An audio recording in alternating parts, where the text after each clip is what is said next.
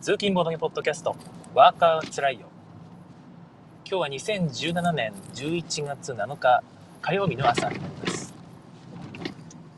えー、今朝はですね、えー、朝起きてすぐに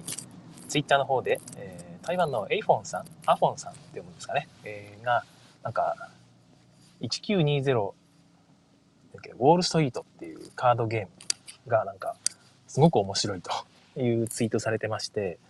で、写真見たら、本当にすごくなんかシンプルで面白そうだったんで、思わずその、どうやったら手に入るんだろうみたいな ことを調べていたら、えー、いつの間にか出勤する時間を過ぎておりまして あの、バタバタとしていたら開始が遅れてしまいました。えー、もしお待ちいただいていた方いたらすいませんでした。はい、いや、あのゲーム面白そうですよね。なんか、まあ、ウォールストリートっていう名前からして、投資っぽいんですが、なんか、カードのイラストがまあシンプルなんですよねシンプルというかアイコンがシンプルでこれはそんなに難しくないんだろうなと。なんかベストカードゲーム賞を取ったっていうどっかのツイートがされてたんで、まあ、面白さはお墨付きだと思いますが、まあ、そういうゲームすごく好きなのでぜひ欲しいですよね。ただなんかねえっ、ー、と入手しづらいと。小規模出版社らしいので入手しづらいんじゃないかということもおっしゃっていました。こういうゲーム遊んでみたいな。誰かぜひ 遊ばしてください、あ、そういうことで、えー、今日もスタートします。この間日曜日にあのリンさんに遊ばしてもらったゲームを昨日紹介しましたけども今日その続きを話していきたいと思います、えー、一つ目はキャットゲームですね。ザ・キャットゲームということで。私がこれを最初に知ったのは、えっ、とですね、佐藤さんからですね、佐藤さんから教えてもらって、えー、ツイートで知ったんですよね。で、こんだけ面白いゲームあるよと。僕はそれを見て、いや、これは絶対面白いでしょう ということで、どこで手に入るんですかと聞いたら、え、シャッチーさんですね。あの中古ボードゲーム、まあ、新品も取り扱ってらっしゃるシャッチーさんで、えっ、ー、と、まあ、買えるようになる、もうすぐ。ということで聞いていたんですが、まあ、ある日気づいたら、まあ、結構ワインにチェックしたんですけど、ある日気づいたら、そのカテゴリーというか、その商品ページができていたんだけど、もう売り切れってなってて いつの間に、いつの間に販売終了してたんだって思っていたんですが、そしたらトリックプレイさんにある日入荷しましたというお知らせが来たので、あの、速攻で購入しました。それもなんかあれですよね。あの入荷案内来て、多分、なんか数時間持たなかったっぽいですよね。あっという間に売り切れになってしまったと。何を買おうか迷ってる間に売り切れになりましたみたいなえー、ツイートを見ましたので、まあ、それぐらい人気です。で先日またシャッチーさんに入荷したらしいんですけど、えー、予約分というか取り置き分でなくなってしまって通販分が出せなかったというぐらいの今人気の加熱っぷりですね、まあ、そういうザ・キャットゲームなんですが、まあ、実はこのゲームそんなにあの何て言うのかな。あの何て言えばいいんだろう。革新的なゲームってわけじゃないんですよ。革新的なメカニクスを備えたゲームってわけじゃなくて、多分もう購入される方もそれは分かってて購入されてると思うんですが、単に、えお絵かきゲームです。お題を表現して当ててもらうっていうお絵かきゲームで、何のひねりもない、特に。本当にそれだけです。絵を描く人がお題を見て、そこに書いてあるお題を、ま絵で表現して他の人に当ててもらうっていうゲームなんですが、一つだけ変わったところがあってそれがの猫の写真がいっぱい入ってるんですよ。で猫の形にも切り抜いてあります。でそれをボード上に配置する。ホワイトボードの上にこう配置して上から透明シートをかぶせてでまずその写真を固定すると。でその上から描くんですね。透明シートの上から描くので写真は汚れない。何回でも使い回せると。で透明シートはもちろんホワイトボードペンで描くんでキュッキュッキュッと消せるという内容になっているんですが、そうするとその猫、猫に落書きするから、猫を擬人化したり、髪型つけてみたりとか、例えば、例えばそうですよね。えっ、ー、と、何かな。まあ、便秘っていうタイトルだったとしますよね。ちょっと朝から汚い話ですけど。そしたら、まあなんかちょっと、しかめっ面の猫の写真とかあるんですよ。でそれを中央に置いて、で、下に便器を書いて座ってるように見せれば、それっぽくなりますよね。で、それをこうみんなに見せて、それはどうだ当ててみろってやるわけですね。で、当ててもらえれば、それは嬉しいし、なんと当たらなくても、みんなが笑えるという猫が 参加してるから、もうほんと猫の可愛さで全て OK という、あれはずるいゲームってやつですね、いわゆる。あの素晴らしいアイデアだと思いますね。で、この実はですね、なんか、意外とこれ自作できるというか、お題さえあれば自作できちゃうっていうのもあるので、えっ、と、どうしても手に入れない方は、あの、なんかちょっとそういう感じで自作してみて遊んでみるのもいいかもしれないですよね。ただ、お題カードが結構秀逸で、このテレビドラマとかいうのも入ってるんですよ。そうすると、そのテレビドラマのワンシーンを猫で表現するという爆笑な展開が起きるということで、まあ、ぜひやっぱり本物を手に入れてほしいですね。で、ちょっと自作の話出したのは何でかっていうと、ボードが、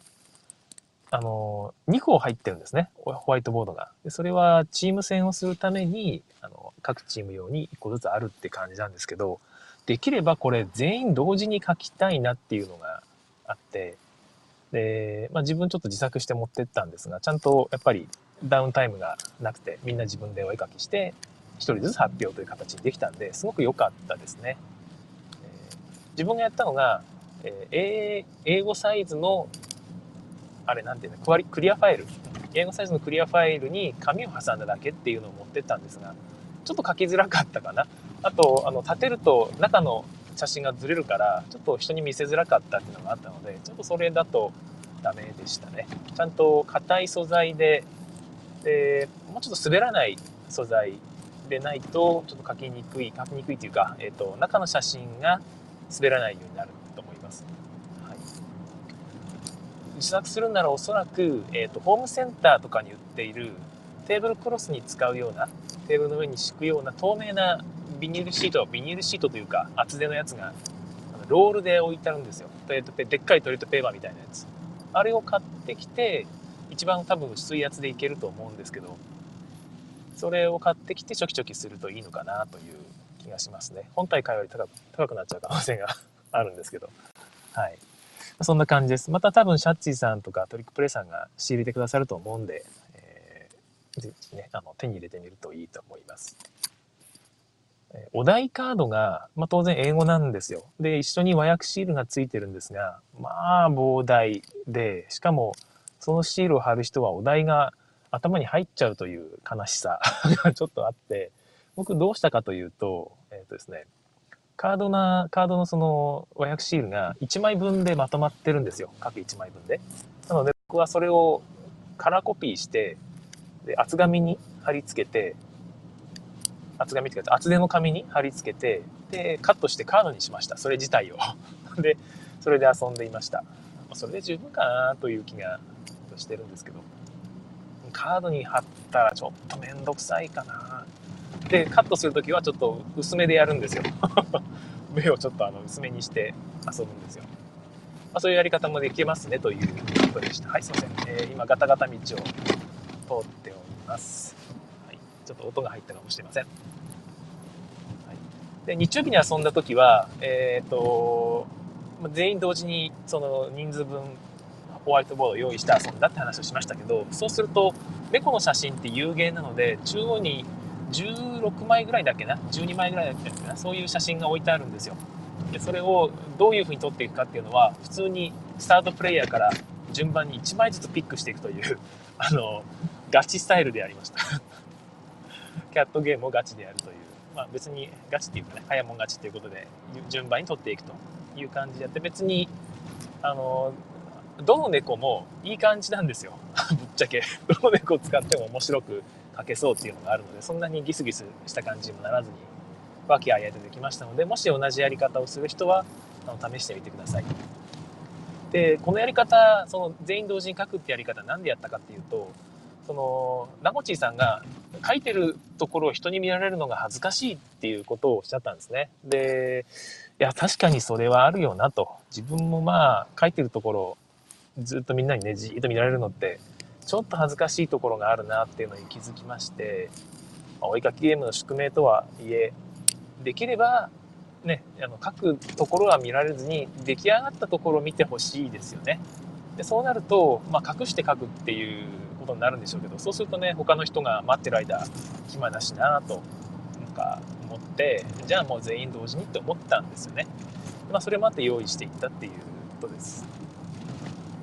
ただその後まあもう一回じゃあ一人ずつでやってみようってことでやったんですけどその恥ずかしいって部分さえ乗り越えられれば、まあ、書いてる様子見ながらみんなもなんだこれなんだこれってこう楽しめますし、えー、十分面白いなと思います。無理に全員同時にっていうのをやらなくてもいいかなとは思いました、はい、でザ・キャットゲーム中にその猫の写真形に切り抜いたやつが 10, 10枚以上入ってるんですけどもこれ結構ね自作できるんじゃないかな また自作の話かって話なんですけどその猫の写真をもっと増やせるんじゃないかと。これだけじゃ寂しいからってことでもっと増やしてもいいかなっていう気はしました。で特に猫を自分のお家で飼ってらっしゃる方はあの自分の猫を、ね、自分の猫ちゃん使った、えー、専用の体その写真を使ってゲームできたら最高じゃないですか。いやそういう楽しみ方もあるなと思いました。まあ、やっぱり本体あってのことなので本体を買わずに 自作だけで遊ぶっていうのはなるべくやめましょうね。ちょっと試しにどんな感じかってやってみるのはいいと思うんですけどね。はい。ざっとキャットゲーム、海外から購入しても和訳シールがないから遊べないんですよね。えー、なかなか、えー、シャッツィさん、期待してます。なんか、たくさん仕入れたんだけど、半分以以上、半分以上か。てか、大半が不良品で送り返したがっかりみたいなツイートがあって、いや、残念ですよね。良いゲームに限ってですね。はい。ザ・キャットゲームの方終わって、えー、じゃあ何しようかってことで、昨日は、えー、メディナを遊びました。メディナってやったことありますかね皆さん？建築をしていくゲームなんですけども、街に、街を、街をみんなで建築していくっていうゲームなんですけども、そのタイルとかじゃないんですよ。街に、街の絵が描いた、あの建物の絵が描いたタイルを置いていくんじゃなくて、もうマップ上に直接建物の形のコマを、木のコマですね、割とでっかいやつをガシガシガシガシ置いていくようになっていくんですね。で、各自がそのいろんな色の建物コマと壁コマ、そして商人がまた街を散歩するので商人コマと自分の宮殿っていうかその建物にくっつけることができる厩舎ですね。馬小屋の駒をいくつかずつ持ってます。で茶色の駒5個灰色の駒5個、えー、なんだっけオレンジの駒5個なんとかの色駒あ紫の色駒5個っていう感じで建物駒があるんですが手番に2個置くんですね。例えばオレンジと紫を 1, 個ずつ置きましたってやって街に置くんですよ。でそうすると次の手番の人は紫を置くんだらすでに置かれている駒に隣接させておかなければならない。でまあまたオレンジ色を置くんならまた同じように隣接させておかなきゃいけないし、えー、違う色の駒を置くんであればすでに置かれている他の建物駒とは絶対に隣接させちゃいけないというルールがあるんですね。でこのルールに沿って各自がずっとこの2個ずつあの駒を置いていくと自然とその同じ建物駒同じ色ですね。同じ色の建物駒はまあ言ってですか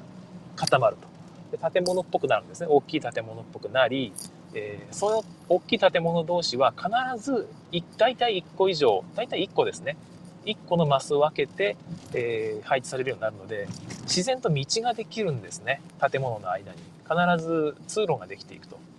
でこれがすごく秀逸で、えー、なんか普通に遊んでいるだけなのに勝手に街のなんかねその地図ができていくというのがものすごく新鮮で楽しかったですね。で駒も美しくてボードもね美しいので非常になんていうか美しすぎるボードゲームという、え、似合そういうキャッチフレーズが似合うぐらいのすごく良いゲームだったと思います。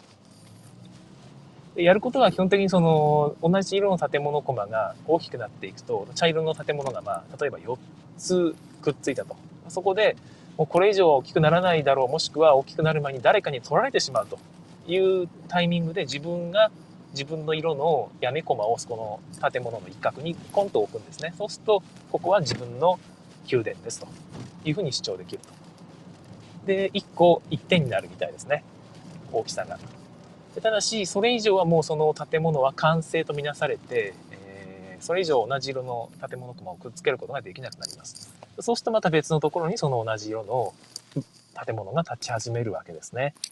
ゲーム中、1人のプレイヤーは、ある色の建物は1回しか建築で建築できないというか、自分の宮殿にできないということで、4色の宮殿を作っていくことになります。が、そのね、最初のプレイだと、何個ぐらいが妥当なのか、序盤は何個、終盤は何個ぐらいがっていうその相場があると思うんですけど、わかんないんですよ。初めてだから。だから、どれぐらいくっつけて取るのがいいのかなっていうのを狙っていたんですが、今思えば序盤で3個とか4個だったらもう取っちゃえばよかったなというのは、僕は終盤に1個で、あの、建築することになってしまったので、意外とね、終盤、場所がないんですね。みんな手元にたくさん残るはずだから、例えばね最初に誰かが3個でもうじゃあ俺の宮殿ってやるとするじゃないですか。でも各自5個ずつその色の駒持ってるんですよ。ってことはまだね、いっぱい手元にみんな残ってるはずで、これは終盤6個とか7個の建物を下手したらできるんじゃないのと。だって置かなきゃいけないですから。あのなくなったら終わりっていうわけじゃないんですよ。だから手番自分の宮殿全部完成し終わっても、手元に残ってるんなら置かなきゃいけない。置く場所があるんなら置かなきゃいけないので、なんかすごく広いのができちゃって、最後の一人がイエーイじゃあありがとうっつってやることになりかねないなーって、ちょっと淡い夢を描いてたんですが、そうじゃなくて盤面がもう場所がなくなっていきました。で、もう終盤は1個の建物しかなく、みんなにありがとうなって言いながらこう置いてましたね。はい。で、面白いのが、えー、っとですね、ちょっと面白いルールがあって、ボードの四隅に塔が立っているんですよ。で、その塔から、えー、まあ、壁がずっと伸びていく。その壁コマもずっと自分で各自が置いていくんですが、誰の壁っていうのは決まってなくて、その塔に隣接させて自分の宮殿を建てると、その塔の点数が、まあ、自分のものになる。えー、4, 4点の塔、3点の塔、2点の塔、1点の塔ってあるんですが、4点の塔に隣接させると、その4って書いたタイルがもらえるんですね。ただ、その後に誰か別の人がまた壁と自分の建物を隣接させると、そっちの方に移っちゃうんですね。後取り、後の方が優先で取られちゃうということで、えー、壁を伸ばすタイミング、まあ、自分がもしくは宮殿を建設するタイミングっていうのがすごく大事になってくると。で、そうすると、この壁に近い方にいる人が、えー、壁に遠い、まあ、いる人と壁から遠いところに宮殿立ってる人がいるんですね。で、まだ壁はできてないと。と、まあ終盤になると、その壁から遠いところにいる人が、わざわざ近いところにいる人の宮殿を、あの壁を作ってあげるんですよって。先に隣接させちゃうと。と、置いた人が、ほら、今壁にくっつけてやったぞ。タイルもらえただろ。ね、ありがとうわ。こういうことをするわけですよね。だから、置いてもらった人は絶対ありがとうって言いませんよね。お前、お前自分のためにやってるだけだろうっつって、何のことやらっていう、そんな感じでやってます。結局やっぱりそういうやり方すると最終的にはもうその壁にくっついちゃった最初のプレイヤーは後で取る権利ありませんから、結局その後また壁が伸びていって、その向こうにある宮殿の人に最終的にタイルが移っちゃったっていう感じですよね。で、僕はまあ最終的に欲張、序盤欲張ったせいなのか何なのか、えー、ちっちゃいアパートがたくさん、えー、もらうことができまして まあそれで終わっちゃいましたね。最下位ではなかったけど最下位に近い得点だった気がします。メディナはかなり名作だと思うんですけど、あんまりその、めちゃくちゃ立つっていうイメージがないですよね。えー、富山の GS ヒカルさんから、メディナはなんか、そんなに立ちにくいわけでもないはずなのになぜか立たないゲームの、あまり立たないゲームの代表ですみたいなツイートをいただいて、まあそういうからには立てたいと思ってるから言うんだろうなって思うんですけど、そんなに立ちづらいはずでもないのにというのはなぜなんだろうっていうのがちょっと思って、立ちづらい気がするんですよ、これも 結構。だって、ガチアブストラクトですよね。あの、1日の裏に隠してはいますけど、何個持ってるかっていうのは、一応カウンティングは可能ですし、あとはもうね、アブストラクトじゃないですか。あそこに彼が1個置いて、で、自分がここにつけちゃうと、えー、その次の人が5個の建物を作っちゃうからやばいよねと。でも他に置いたら結局やばいのねって感じで、どこにも置きたくないっていう状態になる、まあ、アブストラクトなんですけど、そういうその絞り合い絞り合いをするようなガチのゲームってやっぱりちょっと人を選ぶというか、えー、そういうのが好きな人同士でないとちょっと難しい気はするんですよね。そうなるとオープン会ではなかなか立たないと思いますしじゃあ黒使いでやるかっていうとその黒使いで全員がねそういうのが好きな人だったらいいんですが、えー、たとえ好きな人だったとしてもこれなんか連続でもう一回もう一回ってやる系のゲームじゃないような気がするんですよね。どうなのかな？どうかな？人によるかな？わかんないけど、はい、そんな気がしてまあ確かにそんなに立ち立ちづらいゲームかもしれないなと思いました。ただねやっぱこれ手元に置いておきたいなって思って、えー、終わった後すごく欲しくなったんですけど結局ポチらなかったですねでなんで買わなかったかっていうのは、その、リンさんですね。主催のリンさん、持ち主のリンさんと、僕はすごく好みが被ってるんですよ。ゲームの好みが。で、買うと、どうしても、また同じものを買ってしまうという 所有するゲームが同じすぎて、ある日ね、体が入れ替わっても、多分僕たちの棚は変わり映えしないだろうというふうにすら言われています。あ、バイアスケさんからコメントいただいてますね。もう3分前ぐらいのコメントだと思うんですが、えー、あるルールに沿ってプレイしていくだけで自然とテーマに沿った、ね、バンジョンが出来上がっていくという、非常にボードゲームらしいですね、ということですね。枯れ枯山水とかにも通じますね。確かに。はい、というご意見でした。本当そうですよね。メリナに限らずなんですけど、そういうふうに、あのでなんか盤面が出来上がっていくっていうのが、ボードゲームらしいっていうか、そこを活かしてますよね。デジタルだと見栄え、なんつうかね、あの、見ることしかできないんですが、ボードゲームはその目の前に実物としてあって触ることもできると。で、自分が作ったぞっていう実感もあの強く持てますので、非常にボードゲームらしい、ボードゲームとしてのその魅力が十分に発揮されたゲームだなと思います。まあ、カタンとかも多しそうですよね、言ってみれば。あれも立体コマだし、盤面に置いていくしっていう形で、ボードゲームの箱庭ゲームとしての魅力はそういうところにあると思いますね。そういうゲーム一つ持っていたいけど、あんまり持ってないな。うん。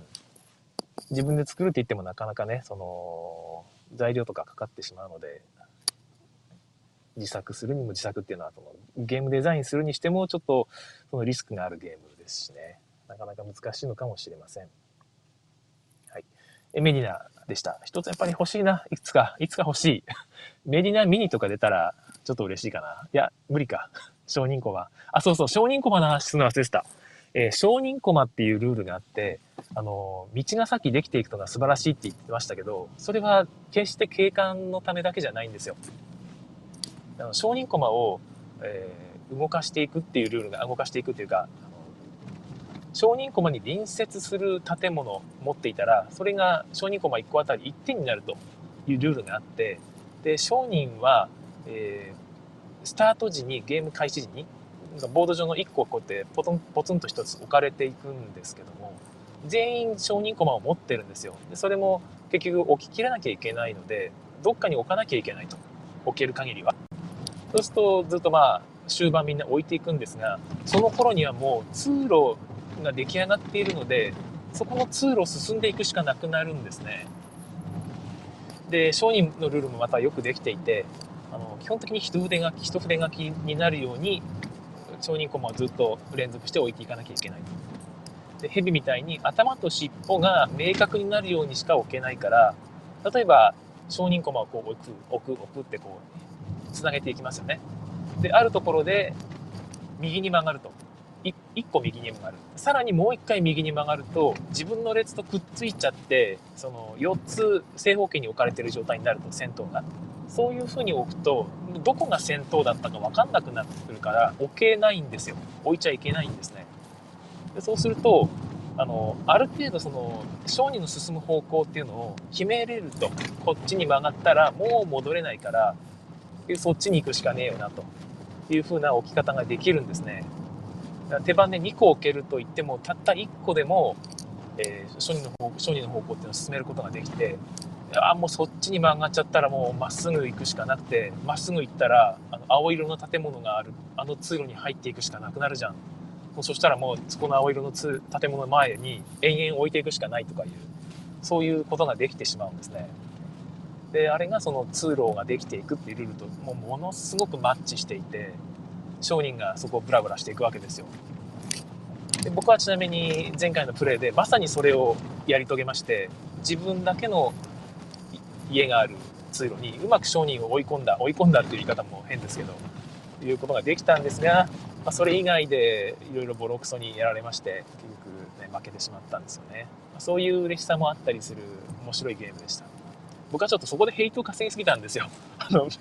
あのままじゃ純一さんぜ、えー、商人全部持ってくじゃんみたいな感じになっていやいや僕はタイル一つも取れてないし家もちっちゃいままだよって主張したんですけどもうダメでしたね。みんなこれは純一さんまた来るぞみたいな。で僕は冷静にいやいやそんなことはないよっていう感じだったんですけど、はい、メディナでしたね。はい。はい。で、その後、まあちょっと時間あったし何しようかっていう感じだったんですが、いくつか持ってってたんですよね。バニーキングダムとか、えっ、ー、と、あと、なんだっけな、えっ、ー、とね、テラフォーミングマーズ持ったんですが、テラフォーミングマーズはご多分に漏れず、リンさんも持ってるという、で、いうことで、また別の機会にという感じでしたね。あと、ハワイとかもね、久々にやりたくて、えー、持ってったんですけども、なかなかハワイもちょっと時間がかかるということで、えー、オレゴン、これもリンさんが最近購入されたゲームですね。で、ハトさんに遊ばせてもらって面白かったからという、僕と大体同じような経緯で買うんですけど、リンさんも。えオレゴンっていうのは遊ばせてもらいました。僕もこれ初めてのゲームです、えー、オレゴンあとでもこれ10分ぐらいで語れるかな。オレゴンの話はまた明日にした方がいいんだろうか。うん。オレゴンの話また別の機会にしようかな。でもじゃあ逆に何の話するんだっていうのがちょっとあるからやっぱりオレゴンの話します。はい、すいません。はい、オレゴンっていうゲームですね。オレゴン州のオレゴンなのかな？よくわからんけど、なんか、えっ、ー、と、森とか湖とかがある、またマップですね。えー、ずっと正方形のマップがこう、マスがいっぱい書いてあるマップ上に、えっ、ー、とですね、自分のコマを、ワーカーコマを置いていくというゲームです。で、ワーカーコマを置くか、もしくはサプライから建物タイルを取って、えー、まあ、配置すると。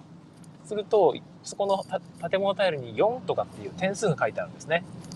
で自分の置いたワーカーとその建物タイルが隣接すると斜めでも OK ですね。その点数が入るという感じの割とシンプルなゲームになっています。で4点とか3点とか2点とかのタイルとあとなんかねその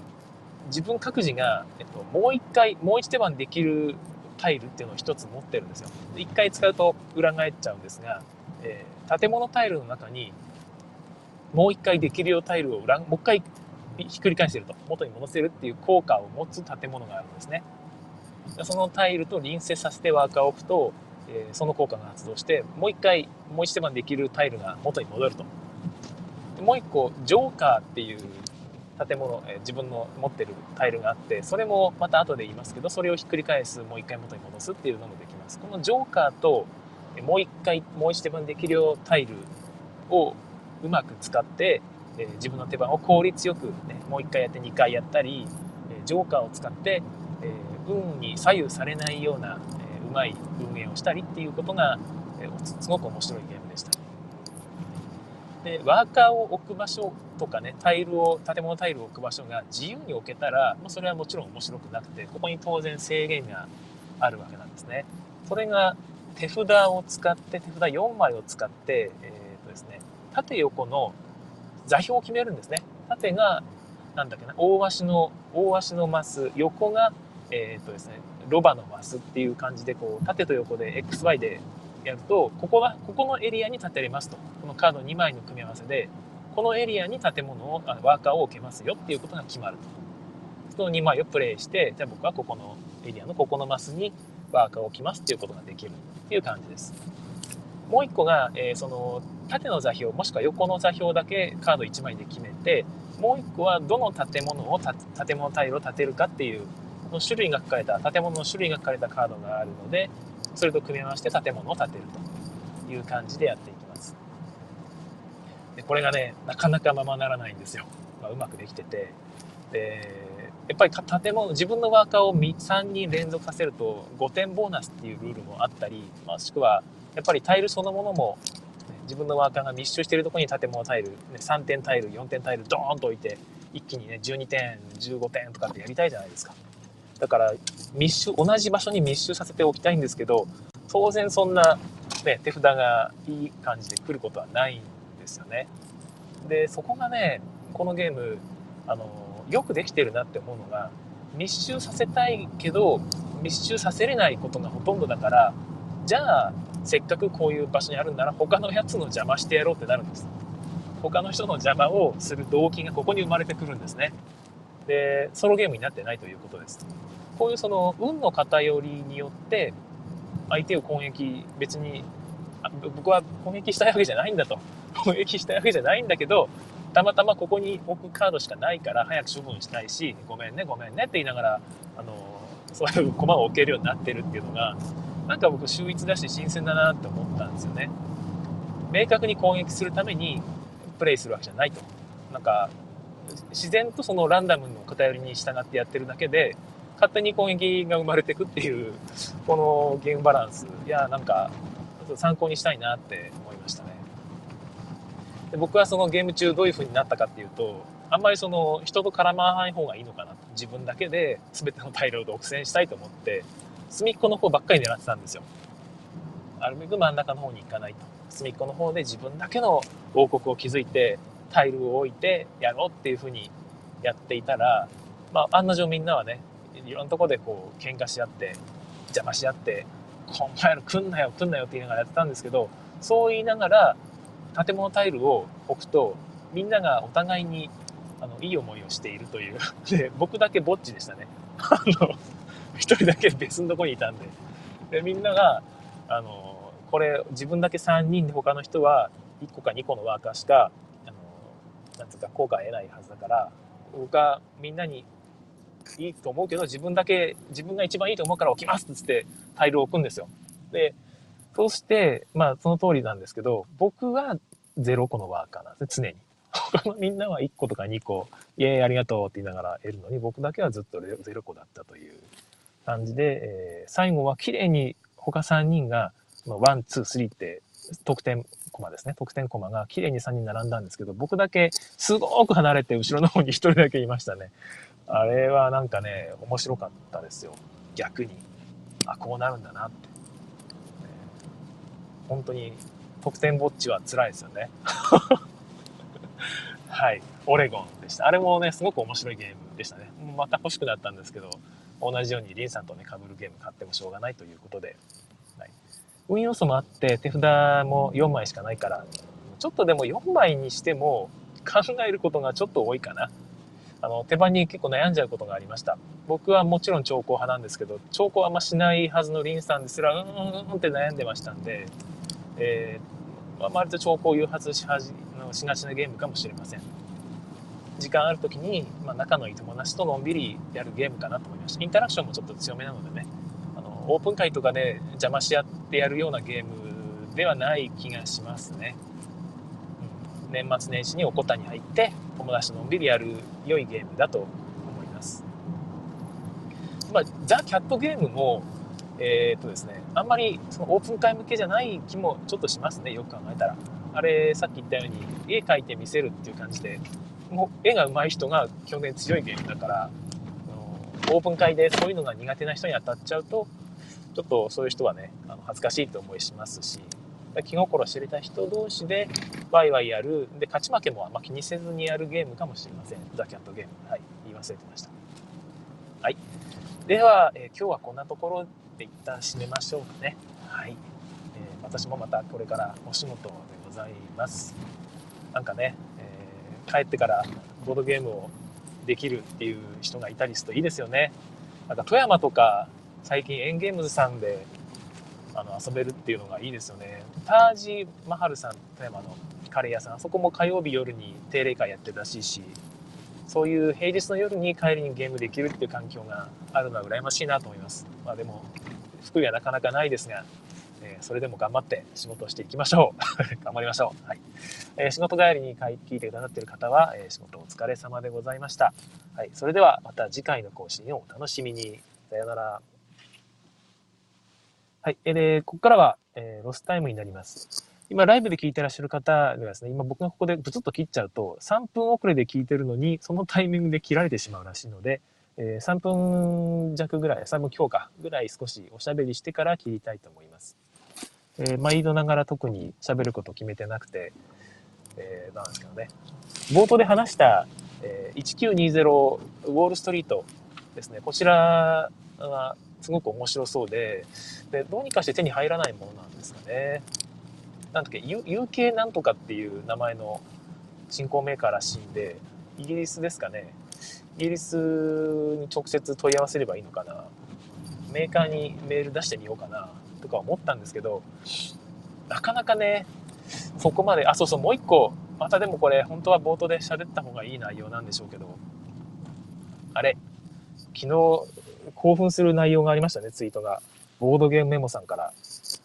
なんと、カリマラが、メモ7ですよ。7点ですよ、メモで。ボードゲームメモで7点。あれちょっとびっくりしましたよね。びっくりしたというか、あ、そこまでいいゲームだったんだと思って、もう6点ぐらいのゲームかなって思ってたんで、いや7がつくとね、がぜん興味が出てきますよね。ね名前がちょっとね、カリマラですけどね。グリとグラみたいな言い方したら、ね、まあ、言わない方がいいですね。で、カリマラは、その、僕ルールを軽く読んだんですけど、まあ、確かに面白そうなメカニクスで、かなり新鮮で、ちゃんとひねってあるという形だったんですね。でも、清水さんからその直後になんかツイリプライいただきまして、なんかね、その奥歯に物が挟まったような言い方をするんですよ。えっと、プリントプレイが公開されてるから、あの、遊ぶことはできますよっていう、あの、言い方ですよね。どういうことっていう、あの、買う前に一度遊んでみろっていうことなのかな。で、清水さん的には、あの、シミナナだということで、まあ、シミナナっていうのは僕が勝手に言ってるだけなんですけど、シミ6、シミ6ですね。シミ6ぐらいかなということみたいで、終盤にちょっと選択肢が増えるということらしいんですよね。選択肢が増えちゃって、で、そうなるとめんどくさってなるらしいっていうのは僕もよくわかるんですよ。終盤はもう大体方向性定まって、あとはもうフィニッシュっていうところで、そこで選択肢を増やされる、もしくは、あの、計算量が多くなると、もうね、なんかもういいやってなるところはね、僕もあって、なんかそこはいいかなって、序盤はね、序盤は考えて考えてっていうことをやればいいと思うんですけど、うん、終盤そこら辺、シンプルに、ま、あの、収束させてほしいなという気は確かにします。果たしてどうなのかな？で、カリマラも、ね、昨日実はね、ドイツアマゾンにもう売ってることが分かりまして、予約入れようかなと思ったんですけどね、あの、あそこを日本に送るときは、あの消費税抜いてくれますんで、表示が45ドル、45ユーロぐらいだったんですが、実際にカートに入れて、あの、行くと38ユーロぐらいまで落ちます。で、ただ、送料が20ユーロぐらいかかってしまって、結局なんか9000円弱になるという。いや、9000円弱払ってまで買うゲームじゃねえなって思って、ただやってみたいなっていうのもちょっとあって、多分お金に糸目つけずに買う人は今の情報を聞いて、まあじゃあ買うわってなる気はするんですけどね。お金持ちの人は羨ましいですね。はい。カリマラ一回やってみたいな。でもそのプリンタープレイが確かにあって、まあイラストはあんまり、まあ手書きっていうか適当に作ったっぽい感じのあれなんですが、ま、それで遊べてすごく面白いとなったら買うっていうんでもいいかな。一回それで遊んでみたいなと思いました。カードとか用意しなきゃいけないんでちょっとね、めんどくさいんですけど。新聞さん情報ですごくありがたかったですね。えー、カリマラも一度遊んでみたいです。うん、はい。じゃそんな感じで3分経ったかな？もうちょっとかな？もうちょっとなのかな？うん、最近、富山とかでエンゲームさん中心に最新作集めて羨ましいですよね。ハトさんがなんか遠征に行かねばみたいなこと言ってて、ね、自分も平日休んでいこうかなってちょっと思ったぐらいなんですけども、まあでも、うん、いいな。いいですね。一応、アルティプラーノと、えっ、ー、と、アルティプラーノが基本的に今人気なんでしたっけね。が面白いよということになっているのかな。新作の方では。もう一個なんかあった気がしたな。うん、クランズ・オブ・カレドニアはまあ普通に面白いって話ですしね。あガイアプロジェクトが日本語版発売されましたね。テンデイズさんから。本当は昨日の発売予定だったんですが、もうちょっと早まって、えー、土曜日の夜、日曜日かなぐらいにはもう買えるようになっていたということで、そろそろ各地で遊ばせ、遊ばれているんだろうなと思いますが、ガイアプロジェクトは自分は当面遊べないのかな自分も買う予定は今のとこないし、うん。テラミスティカの運要素が少し減っているっていう話はきますね。運要素っていうのは、ボード種族間のその力のね、えー、ばらつきが収まっているという話は聞いています。うん。あれも面白いんだろうな、やると。エッセン新作、まだ全然できてないです。メモワールぐらい やれたの。えー、アズールも、アズールもね、欲しいけど、やったらやったで、どこまで気に入るのかもわかんないし、難しいとこですね。一応ガンジスの版をだけは今ポチって街ですね。マジェスティは多分僕は買わないです。買うと言ったけど、なんかいろいろあって。はい。ということです。では、ここら辺で終わりたいと思います。ではさようなら。お疲れ様です。